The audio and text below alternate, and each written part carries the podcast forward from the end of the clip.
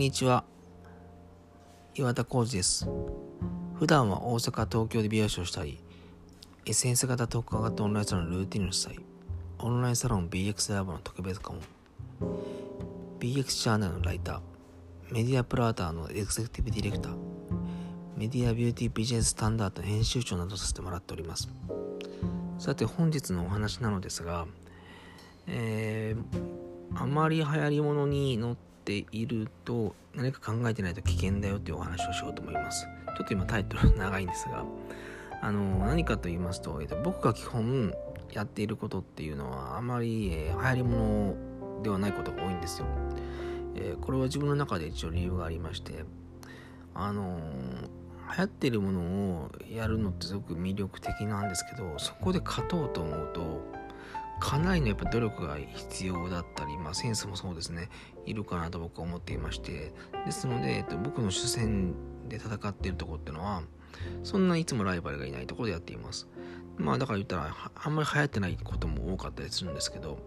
あのその代わりあの人が少ない分勝ちやすいいわゆるブルーオーシャンになるというやり方ですね、えー、僕はあのオンラインサロンとかでも、えー、普段、えー、まあいろんな中で、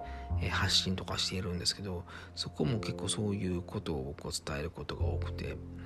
あくまでこの第一線でここ目立っているところで勝とうっていうやり方はあんまり言わないです。まああのそれこれに関してはまメンバーもね結構人数いているのでその方々全員の利益を出そうと思うとあまりそのレッドオーシャンに突っ込ませると結構本当に大変なので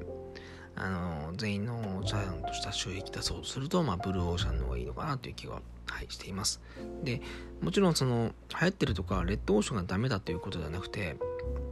あのちゃんと考えてやらないと本当に危険だなっていうお話ですね。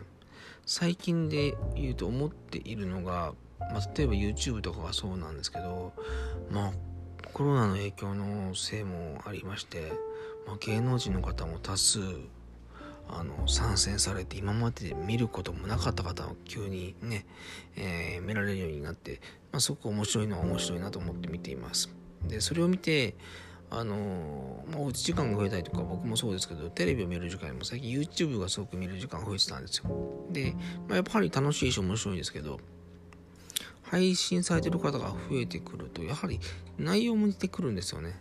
でまあ、もちろんあのそういう芸能人の方以外の方でも例えば僕ら美容師とかでも、えー、そうやってる方が増えてますしみんなすごいなと思っているんですけどあのやはりかぶってきてますね。で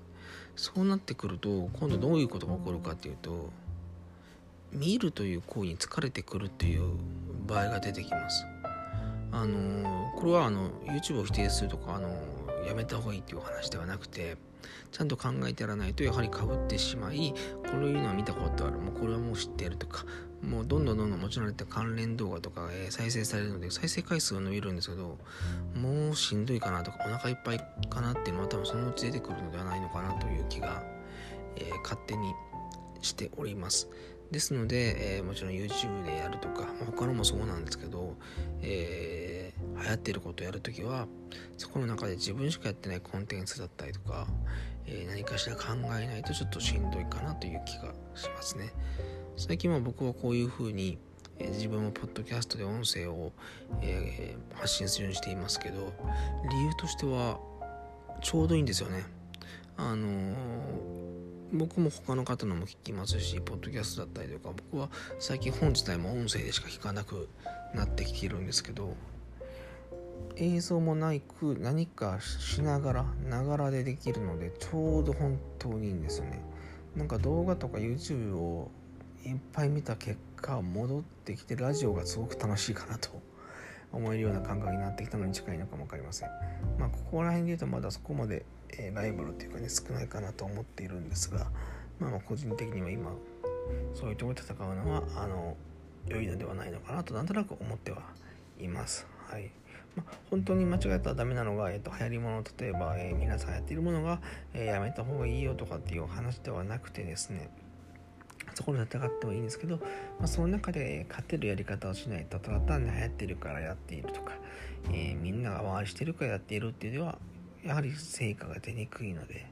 あの独自のコンテンツだったり、えー、皆さんが何を求めてるかは考えながらやらないと人はどんどん疲れてきちゃうんではないのかなと、はい、思うお話でした。ま、ちょっと今日はね、すごく短いお話なんですけど、ちょっと本当に、え感じたことなので、あのー、疲れさす前に自分は何をしたらいいかとか、えー、どういうのを発信したらいいかとか、え、考えてみるのも良いのかもしれません。では今日はこの